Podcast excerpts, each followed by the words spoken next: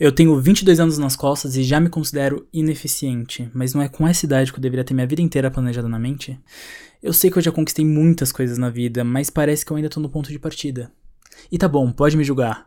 Eu sei que você acha que eu não sei reconhecer meus privilégios e que eu estou reclamando de barriga cheia, mas é que eu realmente não consigo me sentir de outra maneira. Vamos com calma, vamos começar desde o início.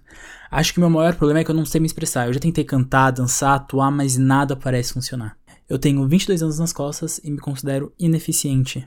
Isso faz algum sentido ou eu só tô sendo um pouco exigente?